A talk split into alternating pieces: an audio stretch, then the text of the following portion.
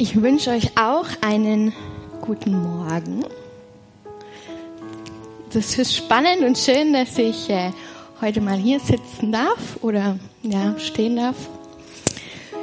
Ähm, äh, mein Gesicht ist euch wahrscheinlich schon ein bisschen bekannt. Normalerweise stehe ich hier hinter den Mikros beim Singen. Heute darf ich euch ein Wort weitergeben über ein Thema Minimalismus. Habt ihr ja schon gehört und ich finde das super spannend. Mm. Ich wusste gar nicht, dass Minimalismus so ja, überhaupt irgendwas mit dem christlichen Glauben zu tun hat und dass das überhaupt irgendwie da präsent ist. Und äh, umso spannender fand ich das, da wirklich reinzugucken in die Bibel, was die sagt.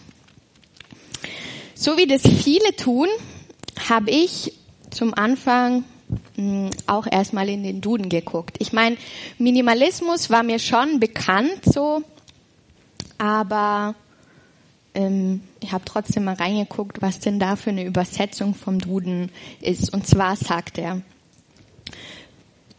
Minimalismus ist eine bewusste Beschränkung auf ein Minimum, auf das Nötigste. Ich habe auch so Wörter gefunden wie Downgrading und Simplifying. Man hört ja oft von Upgraden, also etwas vergrößern, erneuern und das ist quasi das Gegenteil. Und dann gibt es Simplifying, indem wir etwas, wo wir etwas vereinfachen quasi. Und ähm, ja, jetzt weiß ich, was Minimalismus ist. Es bedeutet, ja, sich auf ein gewisses Maß an Sachen zu beschränken. Und da habe ich mich natürlich dann gefragt, ja, bin ich minimalistisch? Das ist vielleicht so die erste Frage, die man sich so stellt. Und ich habe so ein bisschen in meine Wohnung oder in unsere Wohnung äh, reingeguckt und ich bringe euch jetzt mal ein paar sehr persönliche Bilder mit. Also ich entblöße mich quasi jetzt ein bisschen. Das ist unser Kleiderschrank. Mm, wir sind von einem kurzen umgezogen und wir hatten so einen riesengroßen Kleiderschrank und wir haben jetzt einen deutlich kleineren. Ich habe einiges schon aussortiert, aber wie ihr vielleicht vermuten könnt, das, was rot umkringelt ist, das sind äh, Roberts Sachen, also die von meinem Mann und äh, der Rest gehört mir. Ähm, ja, ihr stellt vielleicht das Gleiche fest wie ich. Ähm, ich glaube, ich bin nicht so minimalistisch. Ihr habt ziemlich viel Zeug und ich habe schon aussortiert. Ich habe euch auch ein Bild von meinem äh, Arbeitsbereich oder von dem von, von Robert mitgebracht. Rechts seht ihr den Schreibtisch von meinem Mann und links seht ihr meinen Arbeitsbereich. Ja, ich denke, ich muss dazu gar nicht mehr viel sagen. Ihr merkt, ich habe viel Zeug Fazit, ich habe festgestellt, mein Mann könnte vielleicht minimalistisch sein. Ich glaube, ich bin es definitiv nicht. Ich habe dann auch so ein bisschen meinen Blick von unserer Wohnung, von, von mir selber und von uns abgewandt und mal so überlegt, ja, wie schaut's denn in unserer Gesellschaft gerade so aus? Ähm, wie ist da das äh, Minimalismus präsent? Und ähm, ja, wie verbreitet ist es überhaupt? Und wenn wir mal ganz ehrlich sind, in unserer Gesellschaft ist es doch oft so, wir wollen immer größer, wir wollen immer weiter, wir wollen immer besser. Der eine versucht, den anderen zu übertrumpfen. Ähm, wer hat das schnellste Auto, das beste Auto, das größte Haus, das neueste iPhone oder ja, da gibt's noch sehr viele Beispiele. Aber Materialismus und auch Konsum, immer mehr zu kaufen, immer das Neueste zu kaufen und sich da zu verbessern und zu vergrößern, das ist schon etwas, ja, was in unserer Gesellschaft doch präsenter ist als dieser Minimalismus, sich auf das Nötigste zu beschränken. Und ich habe nicht nur herausgefunden, dass mein Mann sehr minimalistisch ist, sondern ähm, ich durfte auch ein bisschen von Dagmar hören. Die lebt nämlich so diesen Minimalismus schon länger. Und ähm, ja, du darfst einfach mal nach vorne kommen.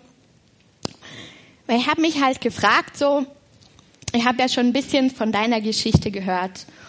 Und ich würde gerne wissen, so, wie bist du zu dem Minimalismus gekommen und was hat dich dazu bewegt, wie setzt du das ganz praktisch um? Also wie lebst du das aus? Warum das Ganze? Und ja, was hast du noch so vor? Erstmal guten Morgen, liebe Hanna. Ich freue mich, dass ich dir heute ein bisschen aus meinem minimalistischen Lebensstil erzählen darf und wie ich dazu gekommen bin. Also bei mir fing das genau vor 18 Jahren an. Damals habe ich so ein richtiges Leben im Hamsterrad geführt. Ich war alleinerziehend, habe einen stressigen Job gehabt und habe mich immer gestresst und gehetzt gefühlt.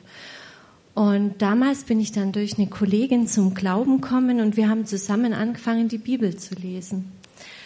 Und das Wort hat damals mein Denken so radikal verändert, dass ich das Gefühl hatte, ich möchte einfach mal aussteigen. Ich möchte einfach mal die Zeit anhalten und mich auf das Wesentliche konzentrieren. Und ich habe damals dann eine Bestandsaufnahme gemacht und habe mir überlegt, Mensch, ein Sabbatjahr, ein Jahr aussteigen, das wär's. Wie könnte ich das, wie könnte ich das umsetzen?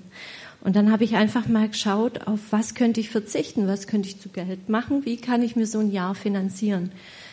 Es war verrückt, ich habe damals ja keinen Partner gehabt, der mir finanziell den Rücken frei halten konnte, aber ich hatte so ein Gottvertrauen, dass es gelingen kann und bin dann äh, mit der Idee zu meinem Arbeitgeber, habe gesagt, du, ich würde gerne ein Jahr Urlaub machen und der hat dann gesagt, okay, wir stellen dich ein Jahr frei und du kannst dann wieder bei uns anfangen. Und da wusste ich einfach, die erste Hürde war genommen. Und ich habe dann damals tatsächlich, ich habe äh, mein Auto verkauft, habe ähm, mein Fernseher verkauft, ich habe äh, einfach geschaut, was brauche ich. Und dann habe ich mit dem Fernbibelstudium angefangen und habe war ein Jahr einfach ähm, viel in der Natur, habe mich aufs Wesentliche konzentriert und ganz, ganz viel Kraft im Wort geschöpft. Ja. Voll spannend. Also ich finde es total spannend. Und ja, hast du denn für die Zukunft auch so Pläne? Möchtest, setzt du das immer noch so um oder und was hast du so in der Zukunft vor?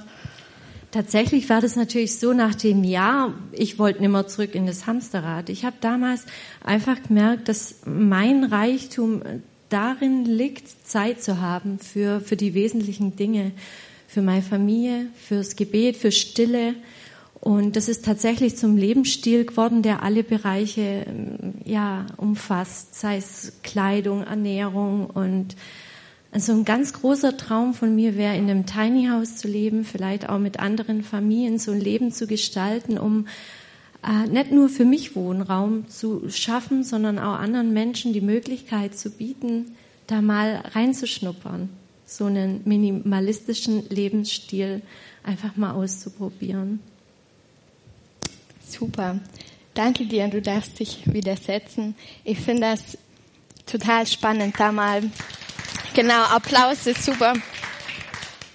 Ich finde es total spannend, da mal so einen Einblick zu bekommen in, in jemand, der das wirklich so, ja, voller Überzeugung so auslebt. Und ich weiß nicht, wie es euch geht, aber wenn ich mich mal so reflektiere, ich wüsste gar nicht, wo ich anfangen sollte und was ich überhaupt verkaufen oder weggeben sollte, weil, ja, ich habe schon so viel Zeug und wo fängt man da irgendwie an? Ne? Und was ich finde, was man so ein bisschen raushört, ist, dass es um Fokus geht, um Ablenkung. Dass ähm, Dagmar ja so ein bisschen sich von den Sachen losgelassen hat, um einfach den Fokus auf was anderes zu richten, dass das nicht so ablenkt. Und darauf möchte ich auch ein bisschen äh, zurückgehen in, in der Predigt heute.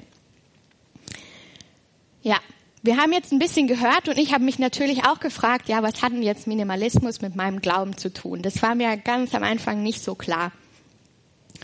Ähm, bis ich irgendwann mal rausgefunden habe, dass das in der Bibel eigentlich überall Minimalismus irgendwo ist. Zwar jetzt nicht wortwörtlich, aber so das Leben von Jesus und den Jüngern und alles ist eigentlich Minimalismus durch und durch. Aber da kommen wir noch drauf. Ich habe ähm, früher als äh, Fremdenführer gearbeitet, in, äh, über vier Jahre lang, immer in den Sommer, den Sommer durch. Und ähm, also ich habe da in Norwegen gewohnt und habe da als Fremdenführer gearbeitet. Und wir sind hauptsächlich mit dem Bus durchs Land getourt und ich saß dann vorne mit meinem Mikro und habe erzählt. Aber wir hatten auch Touren durch Museen und verschiedene Sachen und unter anderem waren wir eben auch in einer Kirche, ähm, die wir da angeguckt haben und da war so eine Frau, die hat eben ein bisschen so über die Kirche erzählt und da gesprochen. Und diese Kirche, die war ganz weiß gestrichen, also sie war ganz schlicht und weiß und ähm, da stand jetzt auch nicht viel so Deko rum. Man kennt es ja oft, dass die Kirchen diese schönen Malereien haben und dann ähm, ganz viel Gold und so Deko und so Schnickschnack und richtig so prunkvoll. Und da war das halt überhaupt nicht so. Und sie hat erzählt, dass ähm, ja, das war auch nicht immer so, diese Kirche. Ich kann jetzt euch nicht genau sagen, wann das war. Ich bin schlecht mit Jahreszahlen. Aber zu irgendeinem Zeitpunkt haben die alle Kirchen oder viele Kirchen in Norwegen ganz weiß gestrichen. Diese ganzen schönen Malereien, die sie ursprünglich hatten, haben sie alles weiß überstrichen. Und fast alles an Deko haben sie rausgetan. Die hatten quasi nur noch den Altar mit ein bisschen, keine Ahnung, Kerzenständer oder so und sonst nichts. Und da habe ich halt gefragt, ja, warum haben die das denn gemacht? Und er erzählt, ja, das hat man gemacht, damit die Leute nicht abgelenkt sind, damit sie sich auf das Wesentliche fokussieren können, auf die Predigt und auf Gott. Und darum geht's ja auch ein bisschen, wie Dagmar eben erzählt hat, so, dass wir oft ähm, den Fokus so ein bisschen verlieren und abgelenkt sind durch das Ganze, was wir haben und das Ganze, was die Welt uns bietet. Aber ich habe mich dann schon so ein bisschen gefragt, ja, darf ich denn jetzt äh, nichts mehr besitzen? So muss ich jetzt alles weggeben, was ich habe? Ähm, darf mir nichts wünschen, nichts kaufen? Was ist mit dem, ja, ein Wunsch nach einem Haus, den ich zum Beispiel habe, oder nach einem Auto ein zweites? Weil wir haben momentan, ich und mein Mann, eben nur eins und das ist manchmal ein bisschen kompliziert mit der Arbeit und ja, so viele Fragen sind mir durch den Kopf durchge, durchgegangen, durchgeschwirrt, so, ähm, ja, muss ich das jetzt auch so machen? Muss ich jetzt alles irgendwie hergeben? Und Antworten finden wir auf jeden Fall in der Bibel. Da gibt es so viele Bibelverse dazu, aber ich habe euch ein paar ausgesucht, damit es nicht so ein vier Stunden Predigt wird. Ich habe euch ein paar gute ausgesucht, die ein bisschen so aufzeigen, um was es geht und was Minimalismus denn jetzt mit uns zu tun hat. Ich meine, es fängt schon damit an, dass ähm, die Jünger früher auf Missionsreise geschickt wurden mit nichts als ein Hemd und ein bisschen was zu essen. Und warum war das so? Warum hatten die da auch nichts? Und was hat denn der Besitz eigentlich so mit unserem Glauben zu tun? Wir fangen mal ganz vorne an im Alten Testament, im zweiten Mosebuch 20, Vers 3. Da steht ein Vers, der hat mir auch so ein bisschen aufgezeigt, worum es geht. Und zwar gehört es zu den Geboten, den zehn Geboten. Da steht, du sollst keinen anderen Götter haben neben mir. Ähm, ja, was bedeutet das jetzt?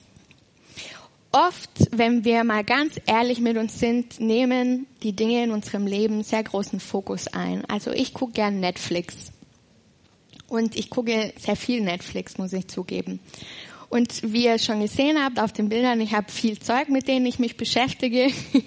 und ähm, oft sind es Dinge, die manchmal so ein bisschen den Fokus von, von Gott nehmen, obwohl ich eigentlich theoretisch Zeit hätte, um in der Bibel zu lesen und die mit ihm zu verbringen. Und oft müssen wir ganz vorsichtig sein, dass diese Dinge eben nicht überhand nehmen und nicht die Nummer eins in unserem Leben werden, weil Gott soll ja eigentlich unser Herr sein, unser Retter, unsere Nummer eins im Leben. Und praktisch ist es aber nicht immer so. Da ist das Auto vielleicht wichtiger oder bei mir vielleicht die Nähmaschine oder Netflix, dass das halt alles so ein bisschen diesen Fokus und diese Priorität wegnimmt, die eigentlich Gott haben sollte. Und dann ist dieser Gegenstand, dann ist das dann dein Abgott und darum geht's. Wir sollen keine anderen Götter haben. Jesus sollte Nummer eins sein. Gott sollte Nummer eins sein. Was ist dein Mittelpunkt im Leben? Was ist dir am wichtigsten? Und wo ist dein Fokus? Was nimmt dein Fokus vielleicht von Gott weg? Vielleicht gibt es etwas, was du loslassen solltest, wie Manu letzte Woche gesagt hat, eine Perle, die du loslassen solltest. Irgendwas, was deinen Fokus von Gott wegnimmt. Und ich weiß nicht immer einfach, Dinge loszulassen und wegzugeben oder vielleicht einfach auch nur weniger zu benutzen, wie zum Beispiel Netflix. Es tut manchmal weh, sich von Dingen loszulassen, loszureißen, aber ich bin mir ziemlich sicher, dass es sich lohnt.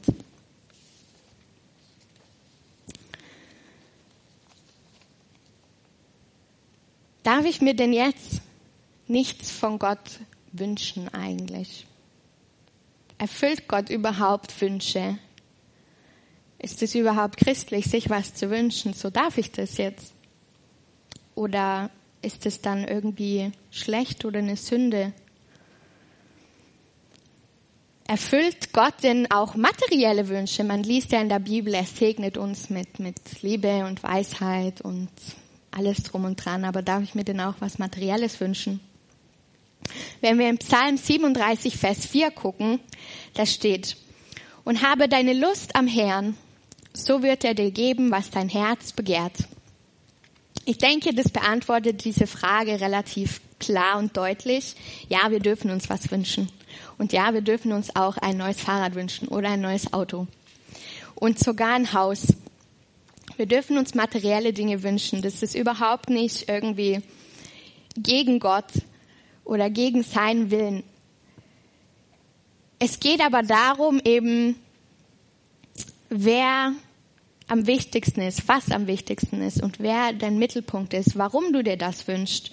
Wünschst du dir das, um Ruhm zu haben, um einfach nur ein größeres Auto als dein Nachbar zu haben? Was ist dein Herz dahinter? Und wenn dein Herz nicht an richtiger Stelle ist, dann kann es sein, dass Gott solche Wünsche nicht erfüllt, weil es gegen sein Wilde, gegen sein Wort ähm, spricht und was gegen seinen Willen geht, das können wir ganz einfach hier in der Bibel ähm, rausfinden, wenn du dir nicht sicher bist. Steht es alles drin. Und wenn aber dein Herz rein ist und das nicht gegen Gottes Wille spricht, dann erfüllt er dir auch einen Wunsch nach einem neuen Auto oder ein Haus, wenn das nicht dein Abgott wird und dein Herz an der richtigen Stelle. Das finde ich immer ganz cool. Ich darf mir Sachen wünschen von Gott. Weiter in Lukas 14, Vers 33 steht, so kann auch keiner von euch mein Jünger sein, der nicht allem entsagt, was er hat.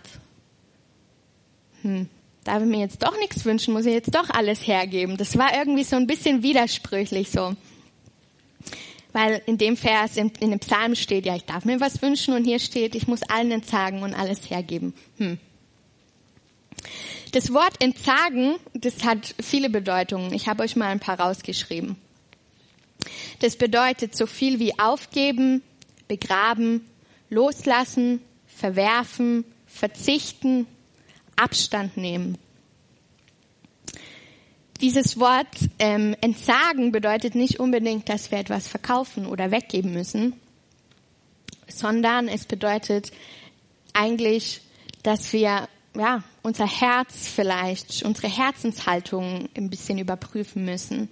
Manchmal müssen wir ein bisschen Abstand von Dingen nehmen. Das heißt vielleicht ein bisschen weniger Netflix gucken für mich und ähm, ja, vielleicht Dinge, ja, das man ein bisschen Abstand nimmt von denen, dass die nicht deine Nummer eins wird.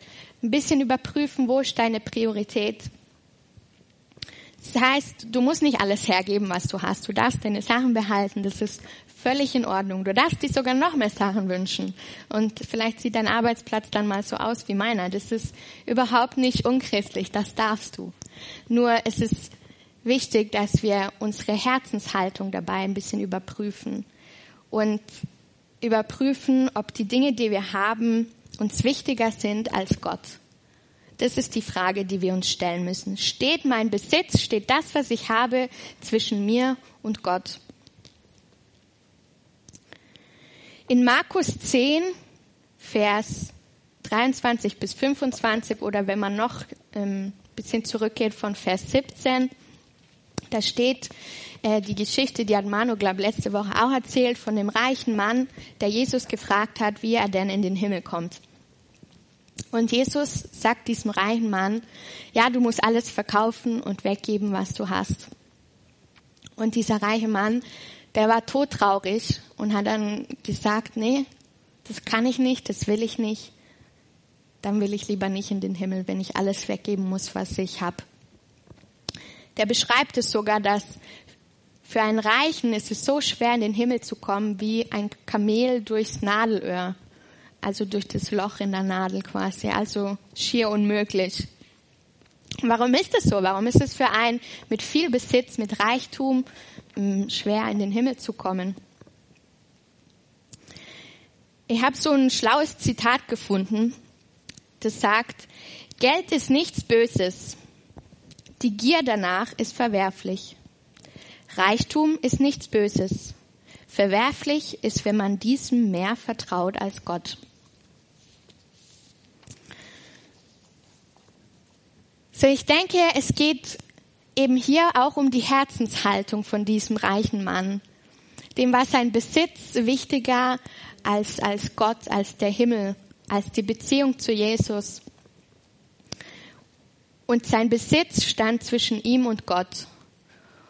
Und es ist ja nicht umsonst, dass man sagt, je mehr Dinge man besitzt, desto mehr besitzen sie dich. Je mehr Dinge man hat, desto mehr will man haben.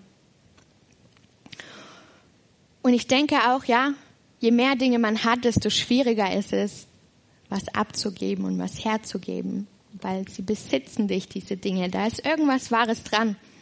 Deshalb sagt Jesus auch, es ist schwierig für einen Reichen in den Himmel zu kommen.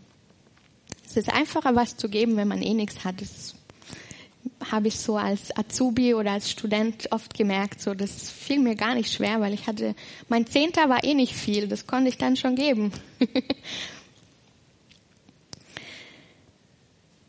einen Vers habe ich für euch noch. Und zwar Lukas 12, Vers 22 bis 31. Und der ist ziemlich lang. Ich werde euch den mal vorlesen. Darauf wandte Jesus sich wieder an seine Jünger. Deshalb sage ich euch, sorgt euch nicht um Alltägliches, ob ihr genug zu essen oder anzuziehen habt. Denn das Leben besteht aus weit mehr als Nahrung und Kleidung. Seht die Raben an. Sie brauchen nicht zu sehen, zu ernten oder Vorratsscheunen zu bauen, denn Gott ernährt sie. Und ihr seid ihm doch weit wichtiger als irgendwelche Vögel. Können all eure Sorgen, euer Leben auch nur um einen einzigen Augenblick verlängern? Natürlich nicht. Und wenn euer Sorgen schon in so geringen Dingen nichts bewirkt, was nützt es da, sich um größere Dinge zu sorgen? Seht doch die Lilien, wie sie wachsen. Sie arbeiten nicht und nähen sich keine Kleider. Und doch war Salomo in all seiner Pracht nicht so schön gekleidet wie eine von ihnen. Wenn Gott schon für die Blumen so wunderbar sorgt, die heute blühen und morgen bereits verwelkt sind, wie viel mehr wird er da für euch sorgen? Euer Glaube ist so klein. Macht euch keine Gedanken über eure Nahrung, was ihr essen oder trinken sollt. Macht euch keine Gedanken darüber, ob Gott euch damit versorgen wird. Diese Dinge beherrschen das Denken der meisten Menschen. Doch euer Vater weiß, was ihr braucht. Er wird euch jeden Tag alles Nötige geben, wenn das Reich Gottes für euch das Wichtigste ist.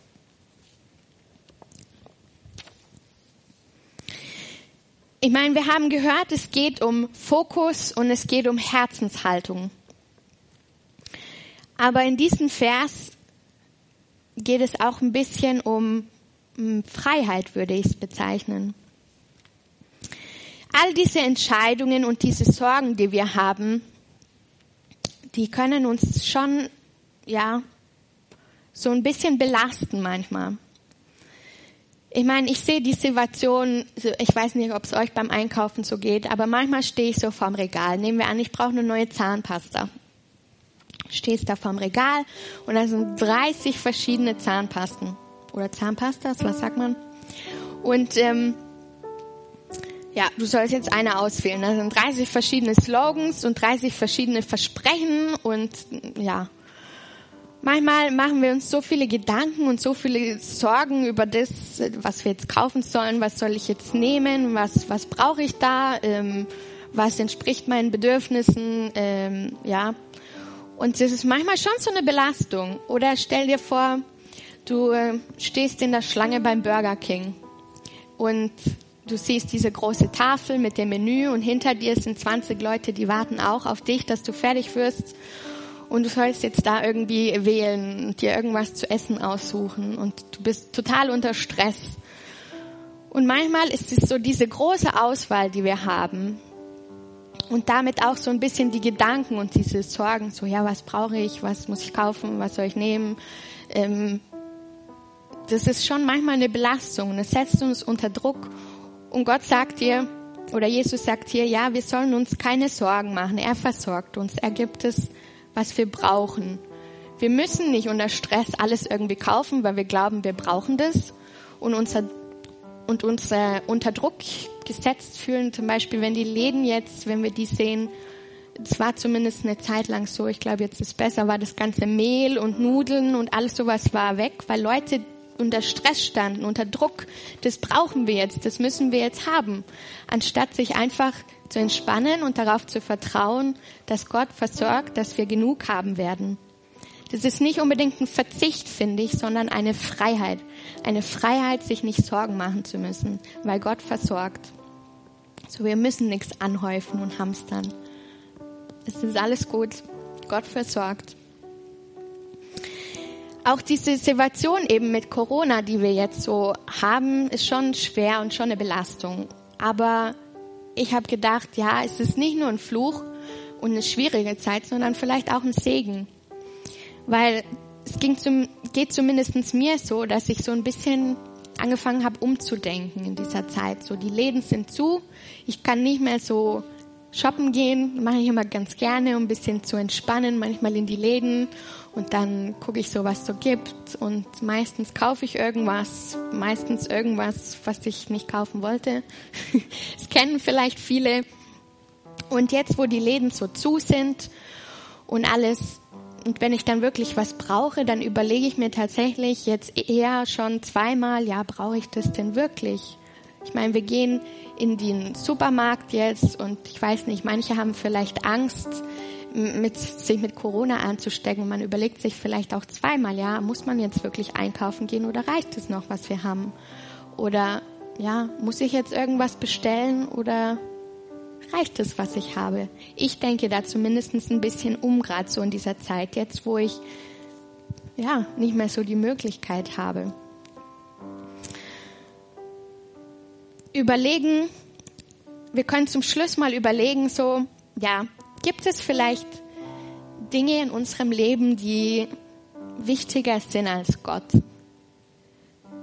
Was ist eure Nummer eins im Leben? Seid mal ein bisschen selbstkritisch mit euch selbst ich erwische mich schon manchmal, dass Dinge, ja, ein bisschen so die Überhand nehmen und in manchen Situationen, dass, ähm, ja, Gott nicht meine Nummer eins ist. Prüft mal euer Herz und legt es mal vor Gott. Mein Lieblingsvers in Jakobus 4,8, da steht, ähm, komm nah zu Gott und er kommt nah zu euch. Und es gibt viele Dinge, die halten uns ein bisschen so von Gott fern. Und ich denke, wenn wir diese Dinge ablegen und vor Gott legen, dann kommen wir näher an Gott und er kommt näher zu uns. Und ich kann euch verraten, wenn ihr euch nah, wenn ihr nah beieinander seid, das ist dann, wenn das richtige Abenteuerleben mit Gott anfängt. Und manchmal halten Dinge uns so ein bisschen von ihm fern. Und ja, das Lobpreisteam darf jetzt mal hochkommen und ich möchte einfach beten und vielleicht könnt ihr auch diese Zeit nutzen im Lobpreis, um einfach nochmal vor Gott zu gehen und ein bisschen zu reflektieren mit Gott zusammen. Ja, wo ist mein Fokus? Wie ist meine Herzenshaltung? Wer ist meine Nummer eins oder was ist meine Nummer eins? Und vielleicht Gott aufzeigen lassen. Ja, gibt es etwas, was ich vielleicht aufgeben muss, was ich vielleicht hergeben muss? Oder ist alles okay? Weil Gott sagt, wir müssen nicht alles hergeben, müssen wir nicht. Wir dürfen Dinge besitzen. Aber vielleicht ist es für den einen oder anderen von uns vonnöten, etwas herzugeben, damit das nicht zwischen dir und Gott steht. Ja, Herr, ich danke dir dass du ein guter und gnädiger Vater bist, Herr. Ich danke dir, dass du uns ja so liebst und dass du einfach bei uns sein möchtest, in Beziehung mit uns sein möchtest, Herr. Du möchtest uns so nahe sein, wie es nur geht. Und manchmal stehen wir uns selber im Weg und manchmal haben wir Dinge, die uns im Weg stehen. Und Herr, ich danke dir, dass du einfach ja kommst in unsere Herzen, Herr, und uns hilfst zu sehen, was zwischen uns steht, dass du uns aufzeigst, was wir vielleicht loslassen müssen, aufgeben müssen oder ja, was wir tun müssen, um einfach in der Beziehung mit dir zu wachsen.